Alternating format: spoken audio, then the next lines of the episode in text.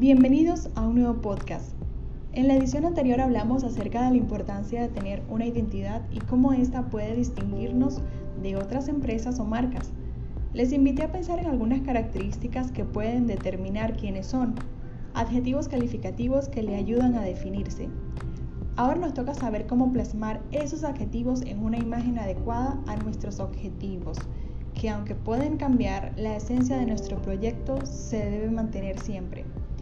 Una vez sepamos qué características definen a nuestra marca, pasamos a imaginar cómo se verá el logo, las letras y los colores.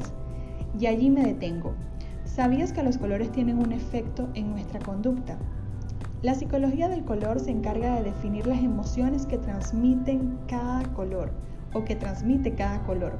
Y por eso debemos pensar antes de escoger los colores que usaremos para nuestra marca o empresa. Por ejemplo, el color azul representa la tranquilidad, la frescura y la inteligencia.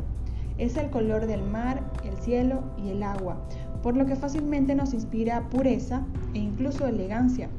Por otro lado, el negro quizás nos pueda transmitir algo un poco más sofisticado, formal y sobrio aseguran que el amarillo nos lleva a pensar en la riqueza, el poder y la abundancia, también la felicidad. Realmente ningún color es negativo, pero puede ser contradictorio si escogemos para nuestra empresa o marca uno o varios colores que no tengan relación con nuestros productos y servicios. En ese caso, evalúa las características que te definen y parte de allí para escoger los colores que estarán plasmados en la identidad corporativa de tu marca.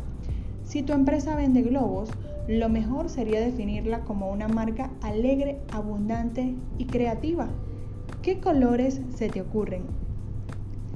En el próximo podcast me gustaría hablar sobre los tipos de letra y cómo estos también pueden influir mucho en la manera de transmitir nuestro mensaje a través de los medios de comunicación convencionales y las redes sociales. Este fue un podcast con Ariana Flores. Nos escuchamos en la próxima.